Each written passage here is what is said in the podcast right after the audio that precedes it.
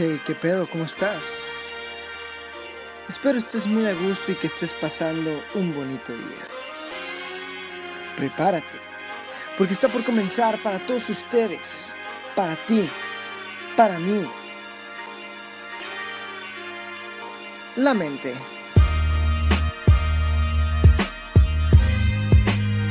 Por David Jr.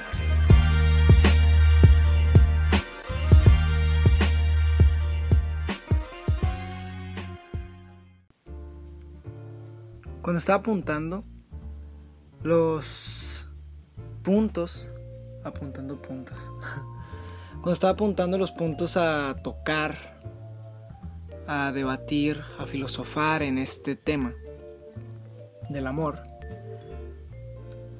apunté relación con el sufrimiento. ¿Por qué puse relación con el sufrimiento? Les voy a dar una introducción.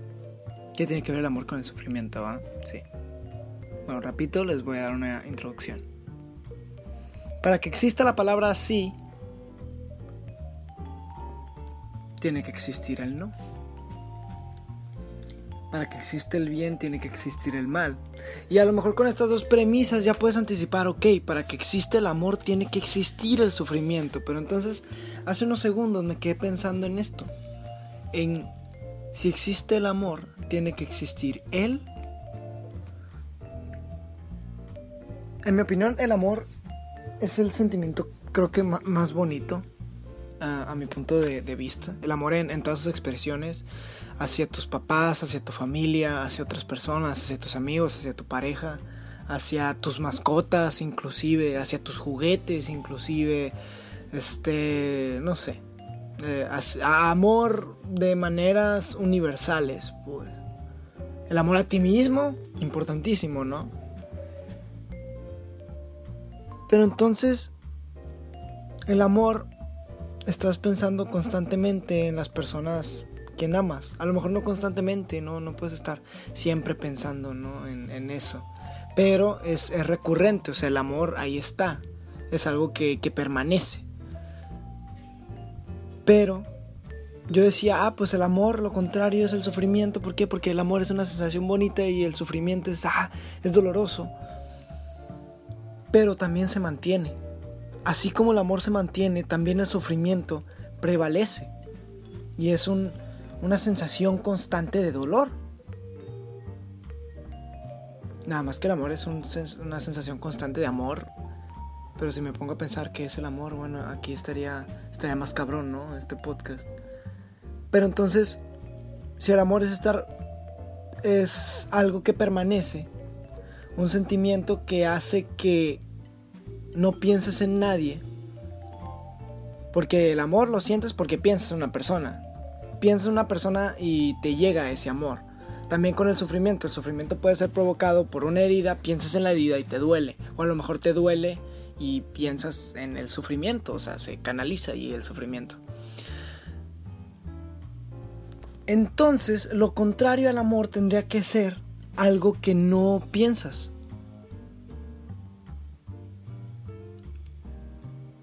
Entonces, llegué a la conclusión de que lo contrario al amor es la indiferencia. Así el polo opuesto del amor es la indiferencia. Porque inclusive podríamos hablar del odio. Pero cuando tú piensas en, en que odias a alguien, estás pensando en esa persona. En cambio, y eso ya le da cierta relación con el amor. En cambio, la indiferencia es no pensar en, en, la persona. Te es indiferente, te da, te da igual, no te pasa por la cabeza. Entonces, creo que eso vendría a ser realmente todo lo contrario por, a lo mejor por eso dicen que del odio al amor hay un paso, porque cuando odias a una persona le das tanta importancia que la tienes en tu mente presente y está la posibilidad de que termines, de que te termine gustando, ¿no? Que le encuentres algo, de tanto que piensas en, ay, cómo me caga este güey, me... ¡Ah!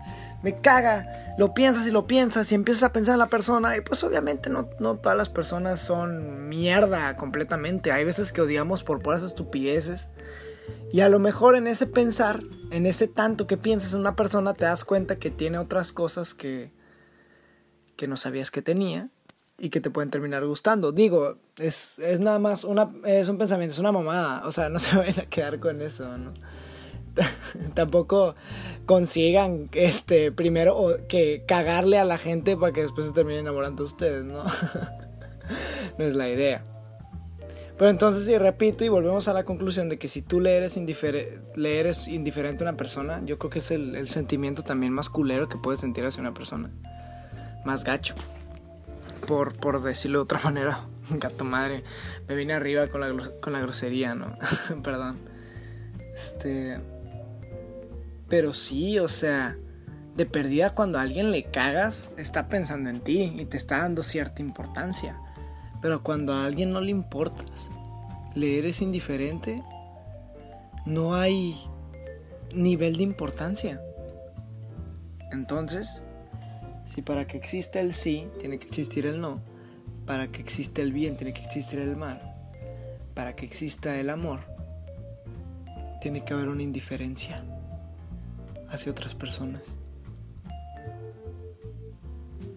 ¿Podría ser? Podría ser. No se queden con eso. Es nada más un podría ser. Ya ustedes saquen sus propias conclusiones, ¿no? Pero otra cosa que apunté y en base a mi experiencia, he llegado a la conclusión de que el amor más de pareja, más, más enfocado al, a este rollo del noviazgo y así, no se busca, ¿sabes? A mí en lo personal siempre he encontrado el amor, por así decirlo, una pareja, en quien menos, en quien menos lo espero. Porque no sé, o sea, realmente, o sea, diría por qué, pero la verdad es que no sé, o sea, pero siento yo que eso lo hace más chido. O sea, que ya conoces a una persona y que no sabes por qué, pero tiempo después te termina gustando, ¿sabes? En cambio, si siempre andas mendigando amor y viendo quién es tu próximo ligue y la madre, y es como, ah, qué hueva, ¿no? Mejor. Porque cuando buscas algo, es porque lo necesitas, ¿me explico? Si se te pierde un zapato, güey, antes de ir a la escuela, pues lo buscas porque lo necesitas. Porque no puedes ir a la escuela si no tienes ese zapato. Pero el amor de pareja y el amor en general no tiene nada que ver con un zapato. O sea, en el aspecto de que uno tiene ya que estar bien por sí solito. O sea, nadie viene a solucionarnos la vida, güey. ¿Me explico? O sea, sí está bien. Solo no podemos con todo. Y eso es algo que también me consta muy cabrón. Solo no puedes con todo. No se puede. Es imposible. Una vez escribí.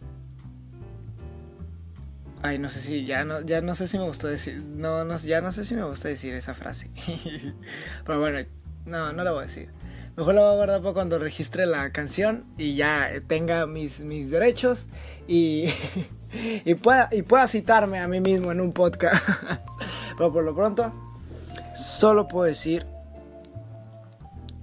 solo, solo no siempre se puede. Te puedes sentir completo tú solo, porque somos una persona. Y una persona es una persona que no necesita de nadie podemos ser completos pero tampoco una persona completa puede con todo. Pero en casos del amor, hablando en temas del amor, tú no necesitas a otra persona. Tú no necesitas a tu novio, tú no necesitas a tu pareja. No la necesitas. Antes, durante y después de una relación, en ningún momento necesitaste de una pareja. Y si sentiste que necesitabas, verga, chale, ¿no? Y entonces se me fue la V-word, ¿no? Una disculpa. Pero no. Uno ya debe estar completo por sí mismo, o sea, es que o sea, si te falta amor propio, o sea, si realmente necesitas una persona para estar bien, nunca vas a terminar estando bien, güey, porque la felicidad no se obtiene rascándola de alguien más, güey. Uno está completo Y el chiste para encontrar el amor es estar completo y bien con uno mismo y encontrar una, a otra persona que también, que también esté bien y completa consigo misma y va a una relación más chingona. A mis 19 años es lo que puedo llegar a concluir, ¿no? Lo que creo.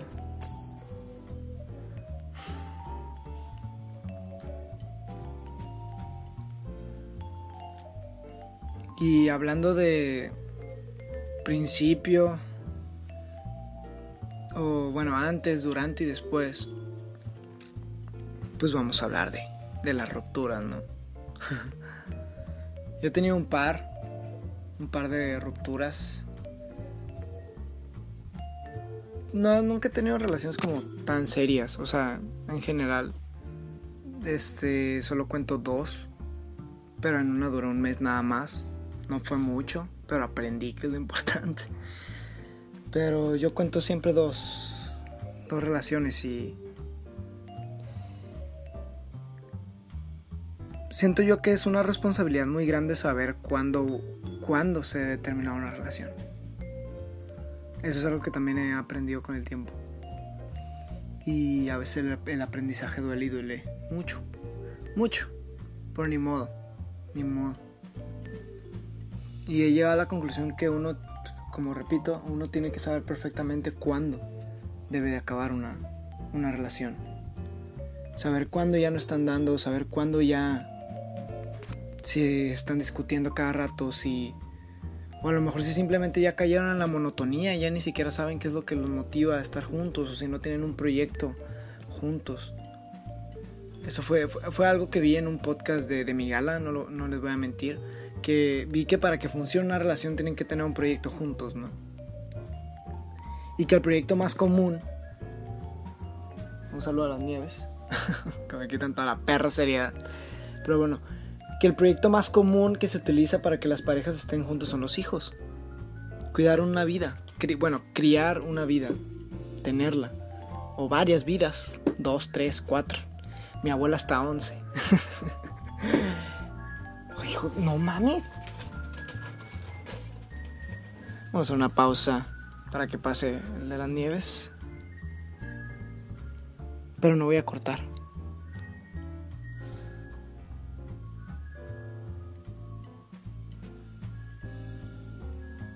¿Se les antojó una nieve? A mí no. Acabo de comer, estoy lleno. Gracias al universo. Iba a decir adiós, pero. Pero eso ya es relacionarlo directamente con una religión, ¿no? Pero ese no es el tema del día de hoy. bueno, prosigo. no, no vamos a hablar de, de religión ahorita, qué hueva. Este.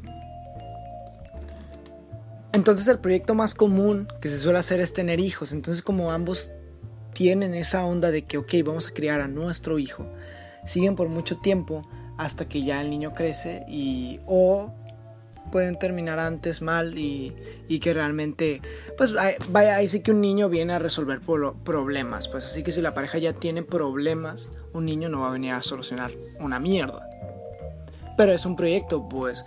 Hay otra gente que también lo dicen en el podcast que viajan por el mundo dice o no sé a mí me encantaría tener un proyecto de a mí me gustaría visitar todos los pueblos mágicos por ejemplo. Entonces ahorita no tengo los recursos obviamente. Y, a lo mejor si en mi vida me encuentro una, a, una, a una mujer, a una jovenzuela, que, que coincidamos en, en, esta idea, o a lo mejor la conozco en el mismo trayecto, quién sabe. Que, y que también tengamos ese proyecto de visitar todos los pueblos mágicos, ahí ya tenemos un proyecto y te apuesto que no va a ser algo que se acabe en chinga, pero por lo menos tienen algo pues juntos o juegan un videojuego juntos o hacen algo juntos, pero al final de cuentas algo juntos pues. Pero a pesar de que también tengan un proyecto juntos, pues no lo es todo. También uno tiene que sentirse completo en esa relación. No sentir que uno es menos o sentirse que uno es más. Y siento que hay más factores que, que todos se resumirían en ¿realmente estás bien? O sea, si tú dudas de si estás bien con tu pareja, siento que es una señal muy grande de que deberías de terminar y hacerlo lo más pronto posible para después no cometer errores. Estar muy consciente de lo que se hace. Pero entonces, ¿el amor se apaga? O sea, llega un punto en donde puedes llegar a sentir amor por una persona y, y poco a poco se va deshaciendo. O realmente siempre sí fue amor o no.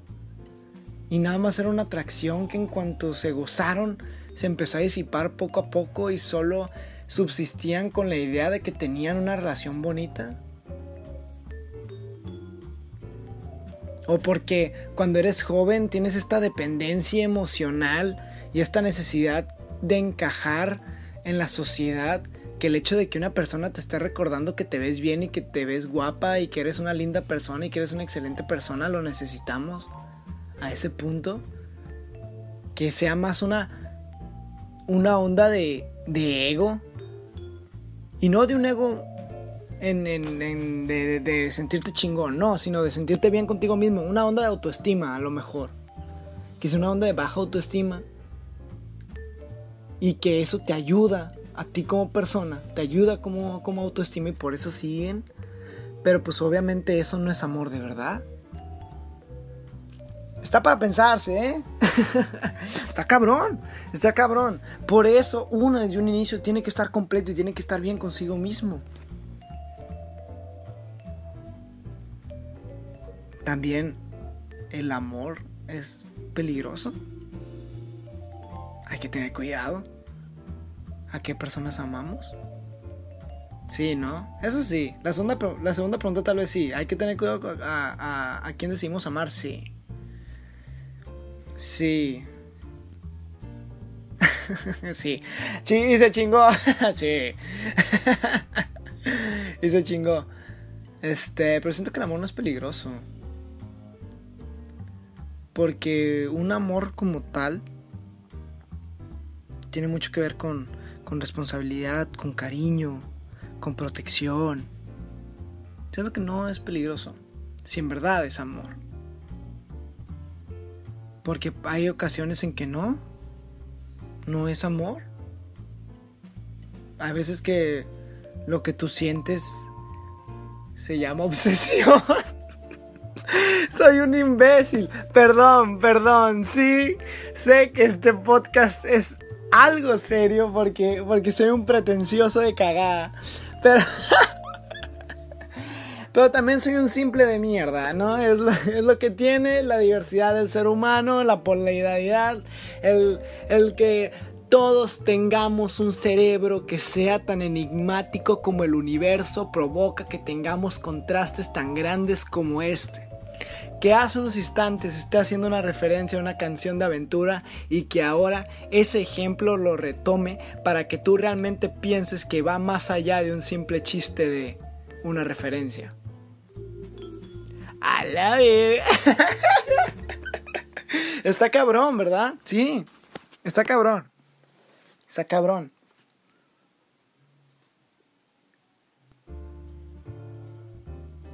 Antes de acabar, quiero tocar otro punto. Que lo tocan mucho en películas. En la ficción, sobre todo, en el entretenimiento. El amor de tu vida. Realmente... a ver, hay que analizarlo de esta forma. Si el concepto del amor de tu vida es real, o sea, si en verdad nosotros estamos destinados a estar por una persona, y esa persona para nosotros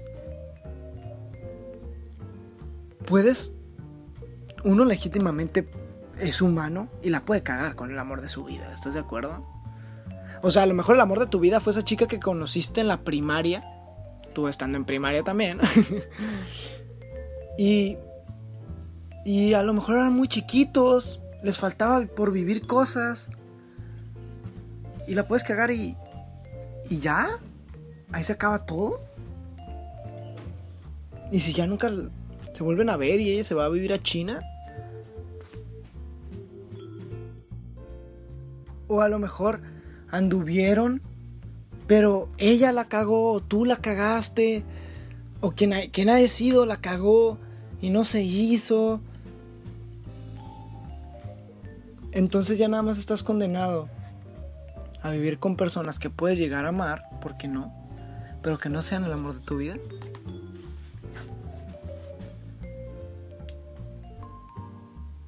Porque entonces entra aquí un dilema muy cabrón de ¿me aferro?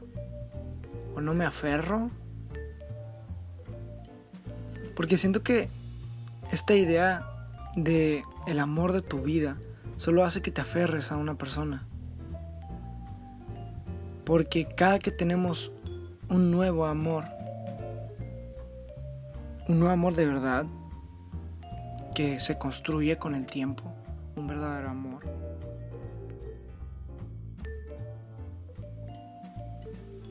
Pues cuando te terminas enamorando así de profundo y piensas, es el amor de mi vida, y ya no la quieres dejar ir, y ya pasa de ser amor a ser una onda de aferrarse.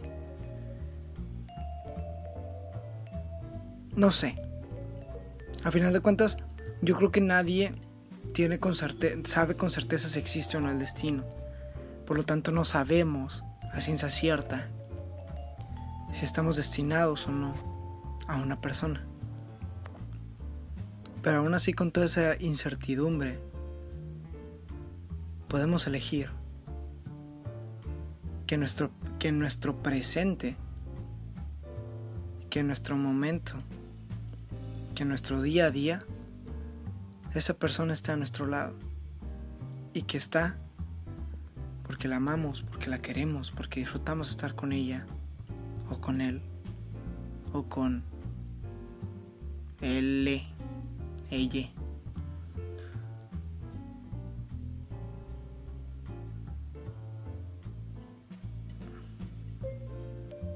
Eso.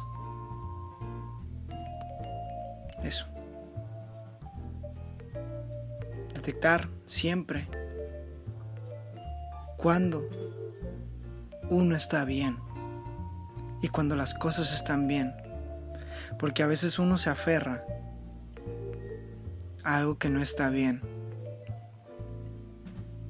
Con, con la venda de el amor todo lo puede. Cuando pasa de ser amor a ser otra cosa. Cuando eso de luchar ya no es por amor. Cuando, si en verdad sabes que las cosas no están bien y le das un punto final cuando debe de ser, eso es un acto de amor. De amor propio. Y e inclusive, y e inclusive, eh, pendejo. E inclusive de amor hacia la otra persona porque la respetas y te respetas a ti y no quieres que haya un daño mayor. Porque si a una hemorragia no la detienes cuando debe de ser, tarde o temprano, si no la sellas por completo, esa herida va a gotear hasta que se te acabe la sangre.